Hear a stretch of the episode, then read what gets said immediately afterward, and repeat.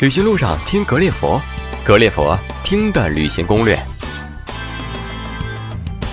呃，各位好，欢迎来到格列佛听的旅行攻略。那么今天来我们格列佛做客的嘉宾呢，还是在日本名古屋的邹挺先生。那么今天呢，我们想请邹挺先生呢，给我们普及一个日本的小知识，就是关东和关西的区别。那么现在呢，他就在我们格列佛的线上，人就在日本的名古屋。那么我们有请邹挺先生。邹挺好，主持人好，大家好啊，我是在名古屋居住的邹挺。简单的给大家讲一下这个，嗯，大家都知道的这个关东和关西，啊，在日本呢，关东和关西呢，呃，就是两个地名啊。大家知道叫关东关西，它一定是以一个地方，然后分成它的东边呢叫关东，一个它的的西边叫关西喽。啊，那这个地名呢叫关之原，是在日本中部的岐阜县啊，就是名我所在的名古屋北边大概一百公里远的一个呃岐阜县有这个关之原。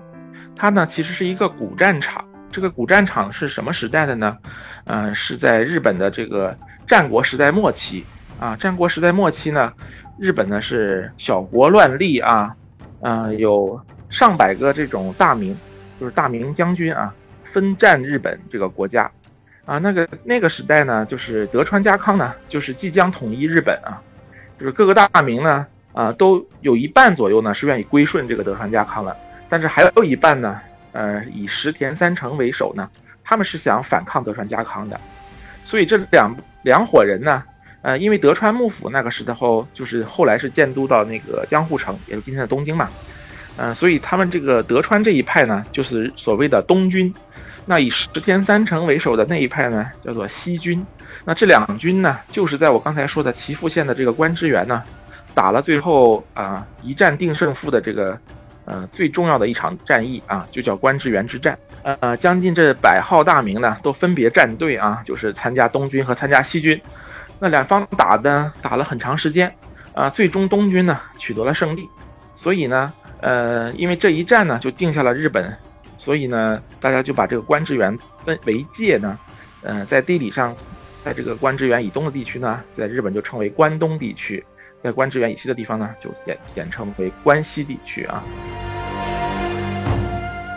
那关东地区有代表性的，当然就是东京啦，比如说东京啊，还有横滨所在的这个神奈川啊，嗯，成田机场所在的这个千叶啊，这面都属于关东地区啊。就是在日本的本州岛啊，只要是在呃岐阜县为首的这个中部地区啊，以东的地区都是关东啊，都是关东。那关西比较有代表性的城市呢，比如说大家都耳熟能详的大阪啊、京都啊、奈良啊，啊，他们就都属于关西地区了。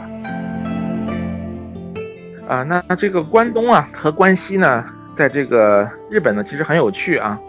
呃，有很多不同的地方。啊，最有特色的呢，呃，一个不同呢，就是坐这个手扶电梯的时候啊，坐手扶电梯的时候，日本人是习惯于排两列。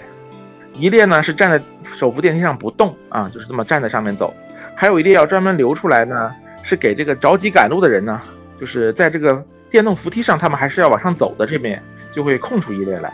那在关东地区呢，大家都是静止站在左侧，把右侧空出来呢，让行人往上，呃，着急赶路的人往上走。而在关西地区呢，恰恰相反啊，恰恰相反，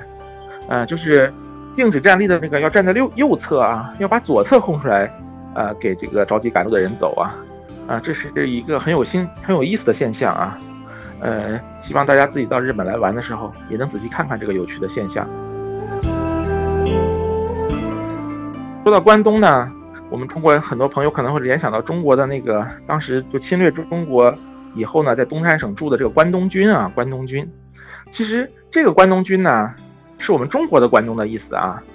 我们当年。呃，中国有句老话叫什么“闯关东”啊，就是说山东这边的人啊，如果呃就是生活不济呢，他要是坐船呢，飘到我们中国的东北去啊，这叫闯关东。他们说的其实呢，就是山海关以东啊，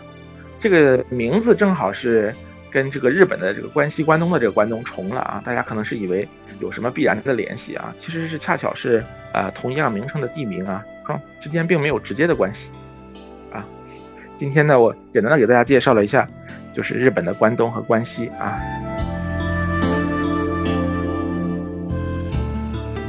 那再次谢谢邹挺先生和我们分享，也谢谢大家的收听，谢谢大家。